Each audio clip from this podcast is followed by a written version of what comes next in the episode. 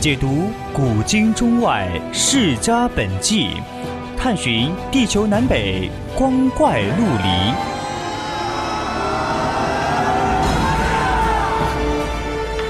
拨开历史迷雾，挖掘未解之谜。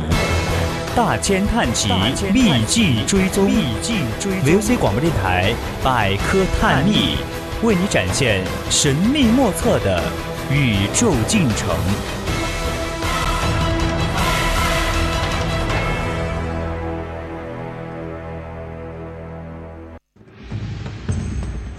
金戈铁马，闭月羞花。一曲红妆书生见，百转柔情女儿香。叹不完几许英雄泪，伤不尽多少儿女情。名人印记，一古说今。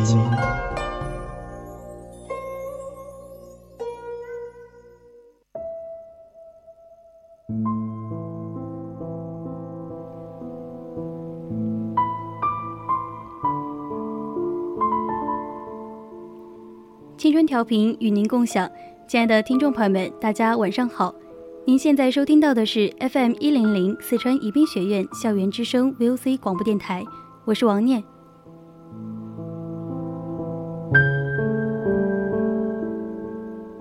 在民国史上，有一位功高盖世、人送外号“现代吕不韦”的奇人，由于他的仗义疏财，孙中山领导的革命才能够成功。由于他鼎力相助，蒋介石在国民党内才能够迅速崛起与大权在握。孙中山先生称他为革命圣人，蒋介石称他为革命导师。他就是民国富商、政坛元老张晋江。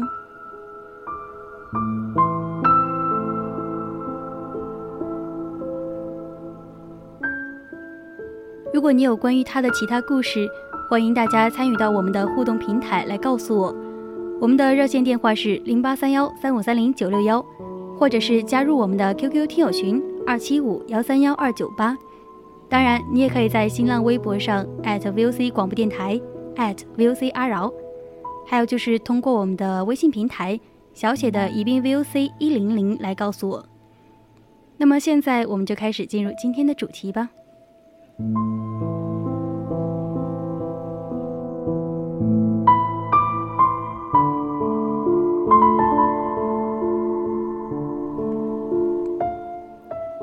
位于太湖西南岸的小镇南浔，是晚清时期中国最富的一个小镇。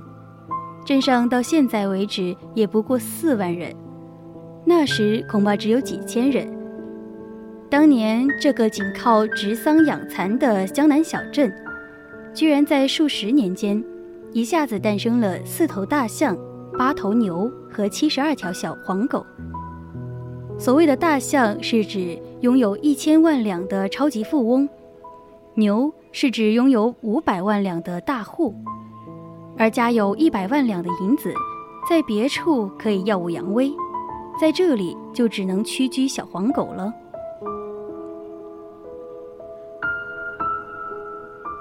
张晋江的祖先起初是一个开糕团店的小老板，到了他的祖父的时候，权力经商，在浙江沿海大办盐场，将家乡的特产鸡里丝运往上海洋行，行销海外，又到上海经营房地产和金融业。经过数十年的艰苦奋斗，终于在同光年间大发起家。使张家跃为南浔四巷的第二名，成为了能够呼风唤雨的豪门望族。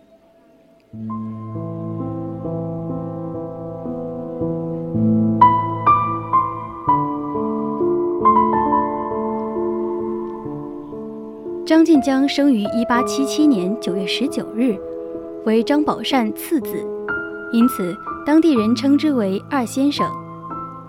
祖父。张颂贤认为这个孙子的八字很好，日后必成大器。可惜五行缺水，注定一生奔波。于是取自晋江。可惜事不随人愿，张晋江一生奔波，不得安定。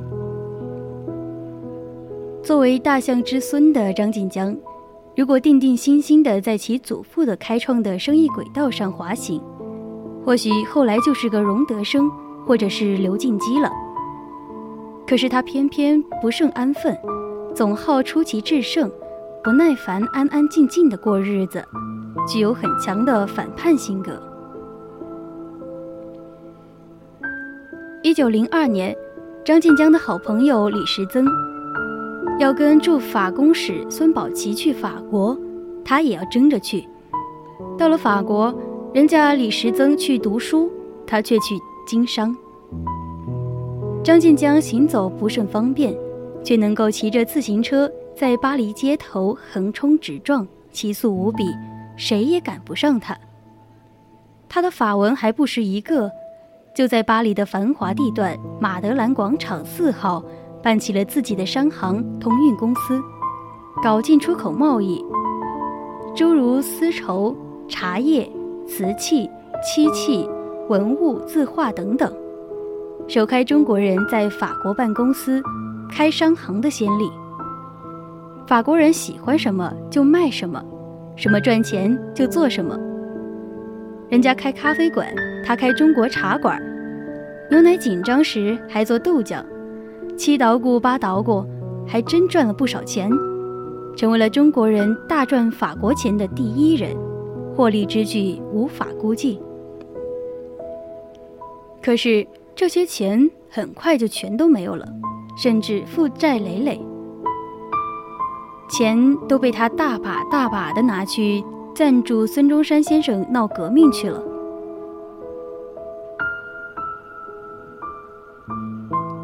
巨富之家的张晋江，自幼受到家族熏陶，祖父张颂贤和外祖父庞云都是近代大实业家，性格豪放，富有进取心。并且热心公益事业，两人对张晋江一生的影响极大。光绪十三年腊月，十岁的张晋江放学回家，宝善街发生了大火。彼时，一个两岁的小女孩被困在了街边街边的民房二楼。年轻的张晋江便用水浇湿了身上的棉衣，冒着烟火冲上了楼。抱着小女孩，以棉被裹身，纵身跳下。小女孩得救了，但她的左腿粉碎性骨折。虽然大难不死，但是落下了终身的残疾。但这丝毫未改变他豪侠性格。这样的义举，在张晋江成年之后，更是屡见不鲜。在故乡时，年轻的张晋江已素有侠名。日后投身反清运动，为革命倾尽家财。人们感到很奇怪，人家是没有饭吃了才去革命，而张晋江则是背着金山银山走向了革命。因此，孙中山先生誉其为民国奇人。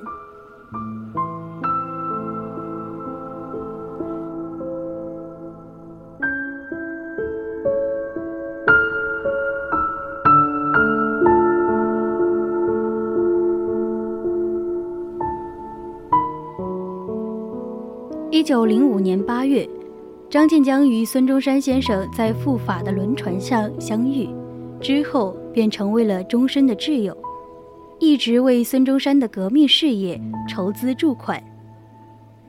原来，早在出国之前，张晋江的哥哥张变群曾经赴法治疗眼疾，受到革命思潮的影响，曾经对弟弟讲起孙中山从事的革命活动和他的著作。所以，张晋江对孙中山仰慕不已。因此，张晋江与孙中山出狱时，一眼就认出了孙中山。张晋江对孙中山说：“自己深信非革命不能救国。”又表明自己在法国经商赚了些钱，希望能够对革命事业提供帮助。短短的航程中。孙中山与张晋江一见如故，相见恨晚。上岸后，两人一别，张晋江给孙中山留下了地址，并且约定日后互通电报进行联络的暗号。他对孙中山说：“你今后若有困难，在给我的电报中以 A、B、C、D 为数码，A 为法郎一万元，B 为两万元，C 为三万元，四为 D 为四万元，一为五万元。我一接到你的电报，立即给款子给你汇去。要真正拿钱赞助革命。”必须要有一种舍家为国的精神，张晋江能够行吗？孙中山将信将疑，到美国后把信交给了黄兴，让其办理，以探真假。结果钱分文不少，如数领取。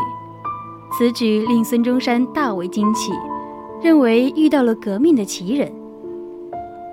自此以后，每遇到革命款项不济。孙中山便想到了张晋江的汇款之约，而张晋江每次都能够按时如数地将款寄到。甚至有一次，由于款项不支，反清起义无法举行，张晋江将他在巴黎通运公司所经营的一个茶店卖掉，以资起义。张晋江不但率先参加了同盟会。还动员兄长张变群、舅父庞清城等亲朋好友参加了这个秘密组织，还冒着杀头的危险，将在巴黎等驻外分公司发展为了同盟会的隐秘据点。同盟会会友亲近而感慨地说：“中国有此奇侠，何其大事不成哉！”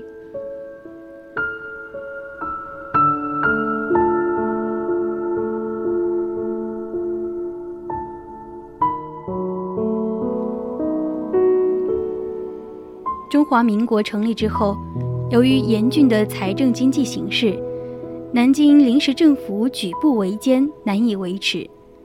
此时，张静江等人带头以商人的名义捐赠巨款，使孙中山领导的临时政府财政紧张的局面得到了一定的程度的缓解。有专家做了不完全的统计，张静江在辛亥革命前后。对革命的捐款高达了一百一十万两白银，后人称他为“毁家纾难革命”，这话并不为过。可以想象，如果没有张晋江的舍家取义，孙中山领导的辛亥革命将会增加多少困难？孙中山在中华民国临时政府成立后，曾经将张晋江的故乡。浙江南浔镇宣布为南巡市，可见以张晋江为首的南巡富商对孙中山的影响之大。为了反对袁世凯复辟帝制，一九一四年七月八日，孙中山在日本筹建中华革命党，并任命张晋江为财政部长，后来成为了蒋介石加入中华革命党的监视人。一九二零年二月四日，张晋江又遵照孙中山之命，到上海创办证券交易所，继续为革命筹办经费。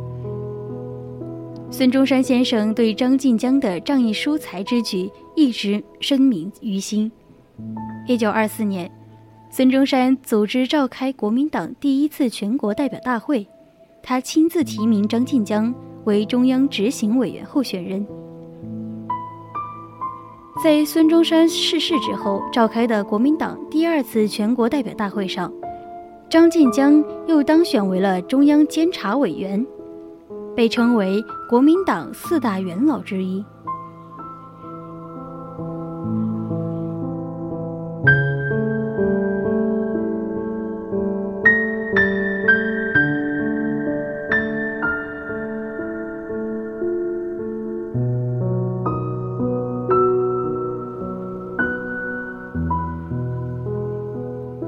在大革命时期，张晋江成为了显赫一时的国民党著名人物。他力荐蒋介石，多方面帮助他。一九一二年，张晋江在与护军中任都督的湖州老乡陈英士邂逅，两人一见如故。此时，蒋介石为陈的部下，张晋江有意考验蒋，常将世事哲理、商场论坛之事与蒋介石面谈，发现蒋介石确有抱负，于是交谊健身。陈英士遭到袁世凯暗杀之后，张晋江邀请蒋介石到他的上海开设的恒泰交易所任职。但蒋介石在市场上屡战屡败，最后倾家荡产，只好厚颜启齿向张晋江借钱糊口。蒋介石并未因此鄙视蒋介石，相反，他对蒋有求必应。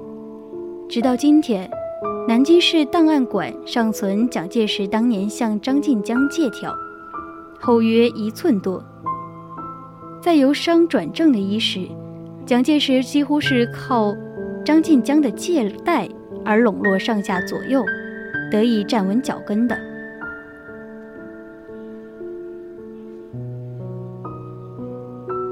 通过张晋江的步步扶持，蒋介石逐渐登上登上了国民党的权力顶峰。蒋介石大权在握之后，曾经让张晋江担任国民党中央政治局会议主席。代理国民政府主席。一九二七年四一二反革命政变后，致力于国计民生的张晋江与大权独揽、独裁中国的蒋介石矛盾日深，两人意见经常相左。后来因为蒋介石亲信陈果夫、黄甫等人冲突，一九三零年，张晋江被免职。抗日战争爆发后。张晋江先避居汉口，后来经过香港赴瑞士、美国，寓居纽约。张晋江的后半生一直在吃斋念佛中打发时日。于一九五零年九月三日病逝纽约。他病逝之后，国民党中央党部在台北特设灵堂公祭。蒋介石于灵堂之上亲书痛失导师的挽词，并必配黑纱亲自主祭。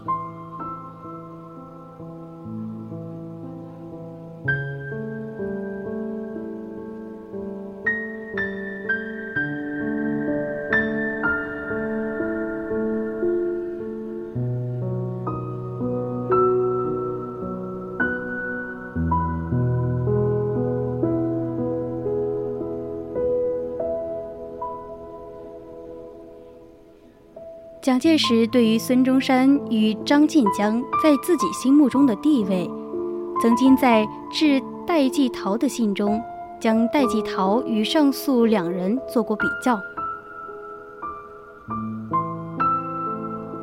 但是，从那封信中可以看到，在蒋介石的心中，张晋江的地位之高，因为蒋介石所言，能够与国父相提并论。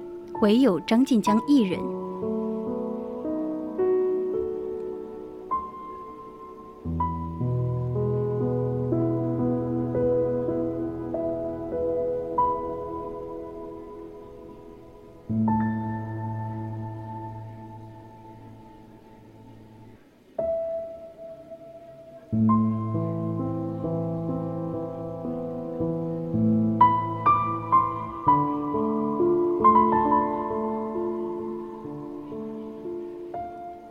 好了，今天的名人印记到这里就要跟大家说再见了。